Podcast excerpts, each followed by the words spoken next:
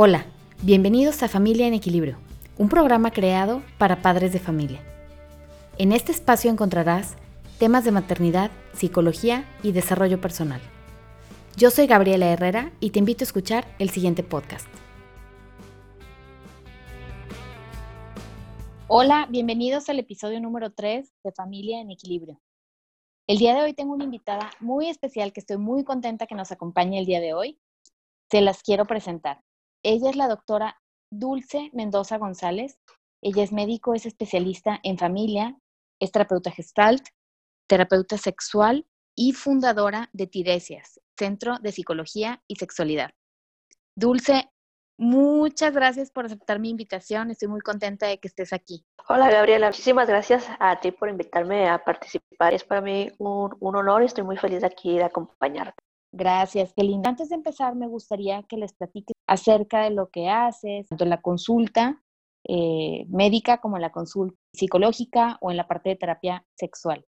Soy médico familiar, me dedico a lo que es la, medicina, veo desde en el área médica desde niños hasta adultos, adultos mayores, todo tipo de enfermedades. Eh, pero ya propiamente en lo que es el centro de Tiresias, pues me dedico a la psicoterapia con un enfoque gestal y en especialmente temas en torno a la sexualidad, principalmente de adolescentes, jóvenes y, adultos. También se imparten talleres en torno, digamos que, que la entrada es la sexualidad. La sexualidad engloba todas las dimensiones del ser humano. Entonces podemos hablar desde autoestima, amor propio, erotismo, género, situaciones propiamente de disfunciones sexuales, abarcamos una gran gama de, temas desde sexo seguro, placer, erotismo, empoderamiento femenino, que la mujer asuma su propia sexualidad y que esté en paz con su, con su propio cuerpo, con su erotismo. Es muy padre la, la práctica que tenemos ahí eh, en Tiresias, porque pues bueno, viene, viene la gente y nos comparte un poquito o mucho de, de su vida. Guau, Dulce, padrísimo. Todo lo que estás diciendo, creo que te voy a tener que tener de invitada otra vez, porque estoy segura que va a haber muchísimos temas que la mayoría de las mujeres y de las mamás vamos a necesitar platicar o sobre todo escucharte, saberlo de una experta. Y ahorita que me comentabas de los talleres o, o toda esta cuestión de empoderamiento, me gustaría saber desde tu experiencia como terapeuta sexual, ¿qué tanto influye esta percepción de la sexualidad plena con lo que nos inculcaron de pequeñitos o con los tabús que existen referentes a la sexualidad? Influye muchísimo. Somos seres que hemos crecido en una sociedad, hemos sido formados en una sociedad, por lo tanto nos inculcan ciertas normas, ciertas reglas. Desgraciadamente muchas de estas son muy restrictivas y culposas. Cuando exploramos nuestra sexualidad de una forma responsable, eso siempre se hace hincapié responsable y hacerlo de una forma segura y libre. Eh, podemos toparnos con que a nuestra cultura, a nuestra sociedad en la cual vivimos, pues les resulta un poquito difícil aceptar, aceptar de parte de ellos y aceptarnos nosotros mismos. Entonces sí influye bastante lo que nos dicen y lo que no nos dice la sociedad acerca de nuestra sexualidad, acerca del placer, acerca del erotismo. Y me imagino que a veces también es porque no sabemos cómo decirlo o en qué momento podemos empezar a hablar de esto. Aparte también de que como personas tendemos a tener cierto temor sobre, es que si les doy mucha información, a lo mejor ellos van a empezar a pensar cosas desde antes o más chiquitos. Yo me acuerdo que las pláticas de sexualidad se daban hasta sexto de primaria. Y yo lo que me di cuenta es que si te lo dicen hasta sexto de primaria, hay muchas cosas que a lo mejor tú te enteras, pero por tus amigos llega muy distorsionada la información. Me encantaría saber qué nos puedes recomendar tú en cuanto a esto. Por ejemplo, ¿cómo se le debe llamar las partes del cuerpo? ¿A qué edad necesita o debe uno de empezar a hablar de eso? Cuéntame. ¿Cuándo empezar a hablar de la sexualidad con los, con los niños? Yo soy fiel creyente, voy a decir, de que la sexualidad se debe de empezar a hablar desde el nacimiento. No se debe, se empieza a hablar desde el nacimiento y a veces incluso un poquito antes. Existen dos formas de educar, digamos, la educación formal y la educación informal. Digamos que la informal es la que recibimos en la sociedad, de nuestros padres, de nuestros compañeros. Desgraciadamente esta educación informal puede estar llena de prejuicios, de tabú, de miedo, pero no, no necesariamente todo lo que nos dicen en la, en la cuestión informal tendría que ser malo. Yo le doy mucho valor a las opiniones de los padres acerca de la educación de la sexualidad, pero nada más que sí hago un hincapié en el que estos padres primero estén informados de temas de sexualidad. No le podemos pedir a alguien que no ha tenido una educación eh, sexual integral que hable de sexualidad con sus hijos cuando ni siquiera conoce o tiene muy claro lo que es una sexualidad integral, sino tiene una, una educación sexual con prejuicios, con miedos. Entonces, ir a inculcarles o enseñarles eso, creo que es perpetuar el prejuicio y el miedo con la que nos enfrentamos a nuestra sexualidad. Y por ejemplo, dices que desde el nacimiento, ¿cómo podemos empezar a hacerlo? Me imagino que una forma es estando conscientes de que es algo natural, que es algo que se debe de hablar y que debería dejar de ser un tabú. Pero yo cómo lo puedo inculcar o cómo lo puedo hablar en casa con mis hijos abiertamente desde pequeñitos. Cuando te, te digo lo de nacimiento, que empezamos a educar desde, desde, el nacimiento, me refiero sobre todo a cuestiones de género, desde cómo nos dirigimos hacia las niñas, que por ser niñas tienen que tener ciertas características y ciertos comportamientos, y por ser niños tendrían que tener ciertas conductas, ciertos comportamientos. Ellos no nacen o no nacemos sabiendo qué conductas debemos de tener por ser niñas o qué conductas debemos de tener por ser niños. Las vamos aprendiendo y esa es función de nuestros padres y de la familia en la que, en la que vivimos. Ahí ya estamos empezando a educar en sexualidad a través del género. Luego viene cómo, cómo los tratamos. Si es niña, bueno, tú tienes eh, un parecito, niña y niño, podrás recordar cómo a los niños les hablamos de una forma más, más tosca y a las niñas de una forma más, más dulce. Y ahí estamos haciendo una diferencia en cuanto a su sexualidad. Más grandecitos empiezan a hacer preguntas, a, a observar, a preguntar si tienen. Yo tengo una historia que me contaba mi madre de que cuando yo nací, primero fue mi hermano, luego yo nací, y de pronto él se sorprende porque le dice, no tiene pipí, me está cambiando de pañal y dice, no tiene pipí. Y mi mamá pues ya le tuvo que explicar, bueno, porque es niña, ¿sí? Mi hermano se sorprende. Ahí es, un, por ejemplo, un momento que, que, que sería muy importante de poder explicarles a los, a los niños cuando ellos van haciendo sus descubrimientos, irles explicando, bueno, es niña, es niño, hay quienes tienen pene, hay quienes tienen vagina, a veces al pene le dicen acá entre familia o en broma pipí, pajarito, pero su nombre es pene, ¿sí? No está mal a veces decirle de broma, pero no ocultar ese nombre por prejuicio, por miedo, no ocultar el nombre real, que es pene. Poderle decir así con esa seguridad, tranquilidad y paz, es pene y a veces le podemos decir pajarito, no pasa nada. Pero si le digo pajarito para no decir pene, porque me da vergüenza, es donde empezamos ya a dar los mensajitos esos de, ah, hay cosas malas en torno a mi cuerpo. Y a esa zona en específico. Claro, es la, la zona donde más terror nos da. Y eso que estás comentando, lo he llegado a escuchar muchas veces He escuchado gente que dice, es que la palabra vagina es una palabra muy fuerte. Es una palabra como cualquier otra, es la connotación que nosotros le damos por referirnos a esa parte en específico. Claro, como tú dices, la connotación, la carga negativa, el peso, tú se lo das. Si para ti decir vagina es malo, es lo que estás transmitiendo. Pero es un nombre científico, es como decirle pues al auto auto, al rojo rojo, a la vagina vagina. Claro. Y ahora, ¿Qué sucede, Dulce, cuando una mamá encuentra a su niño pequeño que se está viendo las partes del cuerpo, esa zona en específico? A veces no sabemos cómo actuar, no sabemos qué decir. ¿Qué nos puedes recomendar? Los niños, niños y niñas, me refiero a ambos géneros, están en un proceso de descubrimiento del mundo y su mundo en un inicio es su propio cuerpo. Es imaginar además nosotros cuando vamos a un lugar nuevo y queremos ver todo, queremos conocer todo. Ellos están en ese mismo proceso, pero con su cuerpo. ¿Cómo van a conocerse si no es explorándose? ¿Cómo van a saber qué tienen y qué se siente si no es explorándose?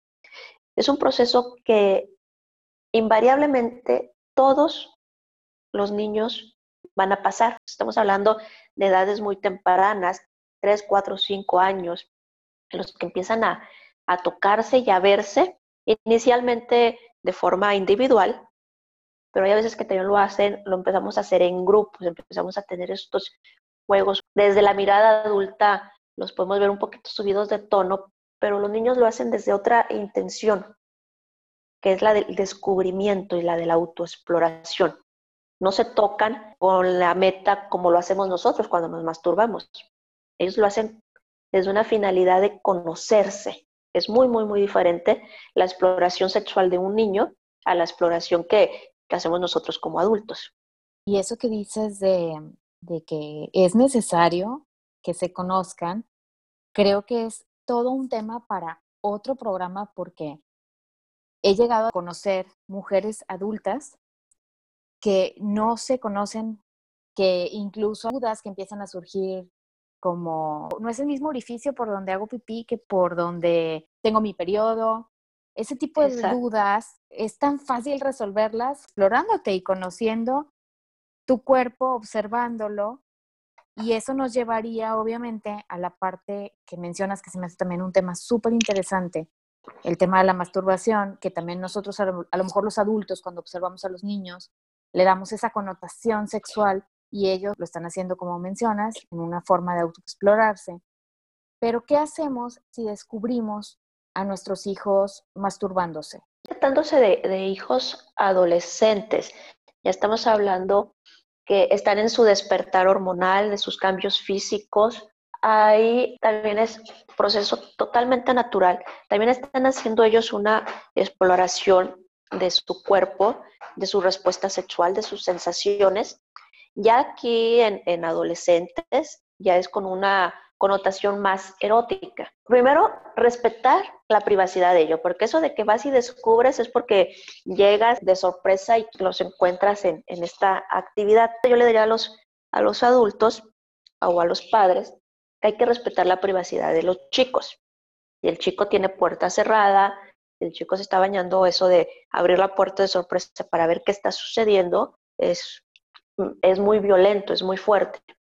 Y ahora si por azares del destino, ahora sí que accidentalmente te toca ver un momento de autoexploración, pues con esta tranquilidad y esta paz de decir, oye, mm, hijo, fulanito, eh, eh, hay que tener cuidado esta actividad que tú haces, esta autoexploración, pues hay que hacerlo en privado, cierra bien tu puerta, eh, hazlo en tu habitación, tener esta, este respeto hacia esta actividad, que es la, la masturbación o la autoexploración. Me gusta mucho cómo tocas el tema del respeto, porque tienes toda la razón. Incluso en algún momento de mi vida llegué a, a leer la opinión de alguna sexóloga. Dice, la reacción debería de ser cerrar la puerta y pedir una disculpa porque estamos invadiendo su privacidad. Realmente no, no estamos avisando que vamos a entrar. Y ya a partir de cierta edad, pues es conveniente el tener estos límites, el respetar ese espacio. ¿A qué edad es conveniente empezar a hablar sobre los cambios que tendrá su cuerpo? En la educación sexual integral abarca todas las dimensiones de la sexualidad, no solo lo, biológico, sino también lo social, lo hormonal, lo emocional, lo psicológico. No hay como que una regla exacta de a tal edad le toca tal tema. Ya brincaste de esta edad, entonces ya vas a poder saber sobre este otro, otro tema. Tiene mucho que ver la, la evolución de, del propio niño, el propio desarrollo. Lo que sí eh, algunos padres se mostraron escandalizados cuando se planteó lo de la educación sexual desde el preescolar. Desde el preescolar. Les van a enseñar a cómo tener relaciones sexuales a nuestros niños. No, claro que no. Cuando hablamos de una sexualidad acorde a las edades, a, los pequeñitos pues se les enseña esta parte de, su cuerpo, así como que hay canciones infantiles en el que te enseñan, estas son las manos, los brazos, los ojitos, eh, la panza, el pie, pero misteriosamente nos brincamos el área genital, como que si esa parte no, no existiera y no fuese una, una parte de, del cuerpo del niño. Entonces ahí es ir diciendo, así como les enseñaste que tienen dos brazos, que tienen en una mano cinco dedos, pues también tienen un pene, tienen dos testículos, tienen escroto, tienen ano, las niñas tienen vulva, tienen labios mayores, menores, clítoris. Es irles diciendo tal cual. A los niños pequeños obviamente se, se hace a través del juego y conforme va, van creciendo, los mismos niños, en este caso los mismos padres, van a ir sabiendo qué, qué es lo adecuado para su hijo, porque su hijo les va a pautar el ritmo. Su niño les va a hacer las preguntas. En mi trabajo como psicóloga escolar, lo que le llegaba a decir a los papás o a recomendar es indaga primero qué es lo que el niño quiere saber, porque el niño puede hacer una pregunta y nosotros como adultos la podemos interpretar de cierta forma empezamos a responder, a dar toda una cátedra y resulta que el niño no se refería a eso. Claro, es decir, explícame un poquito más tu pregunta para entenderla, para poder comprenderla. Y también se vale que el papá diga, no me sé la respuesta, pero ¿qué te parece? Vamos, investigamos. Y ahí sí el papá, pues ahora sí que corre a los libros o corre a preguntarle a algún experto de, oye, mi hijo me está preguntando esto y me dio terror contestarle, ¿qué puedo hacer?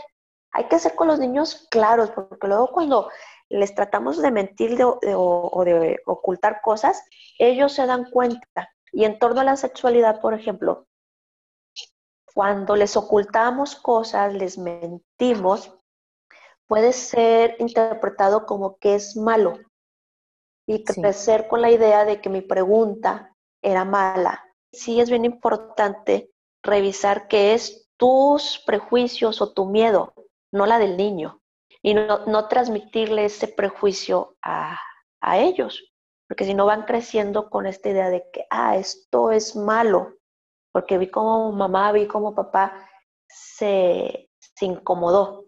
Y no, no lo procesan con estas palabras, pero sí, sí lo, lo entienden.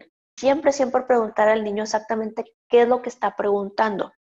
Oye, Dulce, y ya para cerrar, si nosotros como papás entendemos que la sexualidad es algo natural, vamos eliminando todos esos tabúes, tenemos apertura con nuestros hijos, ¿cómo puede esto beneficiar sus relaciones futuras? Yo me quedaría incluso en su vida presente. Incluso ahí les ayuda el tener un mejor conocimiento de sí mismos, de su sexualidad, de su cuerpo. Les ayuda desde a sentirse más seguros más confiados, más empoderados, hablando niños y niñas. Disminuye la violencia, ya no tengo por qué imponerme solo por ser hombre. Previene abusos sexuales infantiles. No sabes la cantidad de abuso que, que existe en los niños. Ya. Uno de cada tres, hay estadísticas que uno de cada tres, hay otros que dicen que siete de cada diez niños han sufrido o han padecido algún tipo de abuso, de abuso infantil. Cuando ellos conocen su cuerpo, no permiten que lleguen extraños y los, los lleguen a, abusar.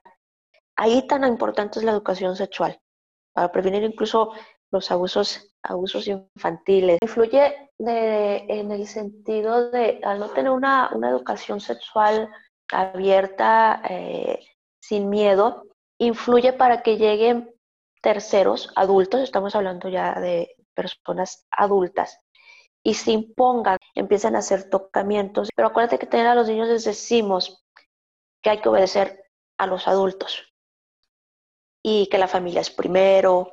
Pronto llega una persona mayor, empieza a hacer tocamientos y a los niños ya les hemos inculcado que a los adultos se les obedece.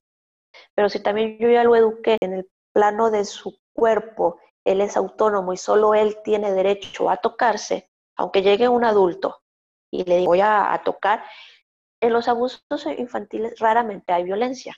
Generalmente hay una tipo de seducción. Los niños participan por este engaño, este envolvimiento que hace el adulto, que lo queremos ver así ah, signos de violencia y raramente los vamos a encontrar. Pero si yo a mi hijo ya le, le dije que su cuerpo es autónomo, que su cuerpo solo lo toca, llega una persona adulta y lo empieza a querer envolver, lo quiere empezar a engañar, el niño va a decir, no, espérame, esta persona me está diciendo cosas bien diferentes a lo que mi papá y mamá me dijo. Ahí ya estás haciendo una prevención. Además, si nos vamos ya más grandecitos, cuando ya decidamos tener unas relaciones sexuales coitales con, nuestra pareja, ya siendo adultos, tampoco nos vamos a cargar con todo el costal de miedo y de prejuicios que, que fuimos llenándolo desde niño. Al contrario, lo voy cargando, pero mejor de cosas positivas, de cosas buenas, por saber cómo es mi cuerpo, por amarme, por respetarme, por quererme. Y esto se logra a través de la, educación sexual integral. Qué importante es este tema y que todos los papás lo sepamos, lo tengamos presente y lo veamos de esta forma, Dulce, porque creo que nos has dado mucha luz a los papás, a las mamás, para que veamos qué estamos haciendo en casa, qué mensaje estamos dando y ahorita que mencionabas la parte del, cuerpo, esa autonomía, el permitirle o el demostrarle que él solo se puede hacer cargo de su cuerpo, que incluso debe de hacerse cargo de su cuerpo, me surge una duda. ¿A qué edad los debemos dejar ya que se bañen ellos solos? El ya no involucrarnos en, tocar su cuerpo. Sí, es una, una, duda que tienen muchos, muchos papás. Y luego también surge eh, cuando es niño y niña o mamá y niño o papá y niña, ¿en qué momento dejamos de, vernos. ¿Es correcto que se bañe mi esposo con mi hija? Muchas preguntas referente a esto. Fíjate que nuevamente hay que volver al niño. Aquí la respuesta está en ellos. ¿En qué momento el niño empieza a mostrarse incómodo al bañarse contigo? Si el niño tiene cuatro años, puede tener cuatro años, puede poner cinco, seis años, pero en el primer momento que él te pida bañarse solo, que empiece a mostrar esto de no quiero que me vean, yo me baño mejor con calzoncitos, me doy la vuelta para que ya no, no vean mi cuerpo desnudo. Ahí son los indicios de que tu niño o tu niña te está pidiendo privacidad. Y ahí nosotros los papás debemos de respetar, obviamente, y es en donde invitamos hace rato a tocar la puerta, a preguntarles si se están bañando y ya se tardaron mucho, nada más tocar la puerta. Claro, la supervisión siempre va a estar, la mayoría de los baños pues tienen algún tipo de cortina, algún tipo de puertita o algo. Cuando son niños muy chiquitos, pues bueno, pueden surgir accidentes del jabón y todo, necesitan supervisión, pero una cosa es estar presente y otra cosa es estar de forma invasiva. Y no es el, el espacio que yo necesito como adulto, es el espacio que ellos necesitan. Ellos marcan el ritmo.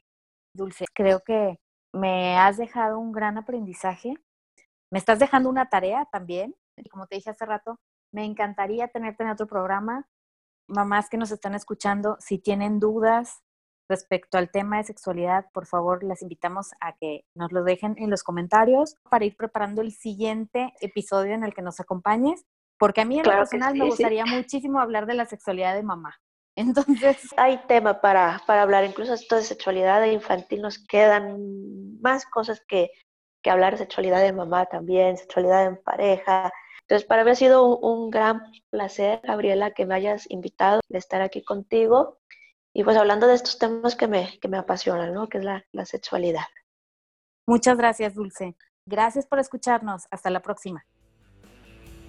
Si quieres saber más acerca de mí y de mi trabajo, te invito a visitar mi página letrasdegabriela.com. Me encuentras en las redes sociales como Letras de Gabriela. Hasta la próxima.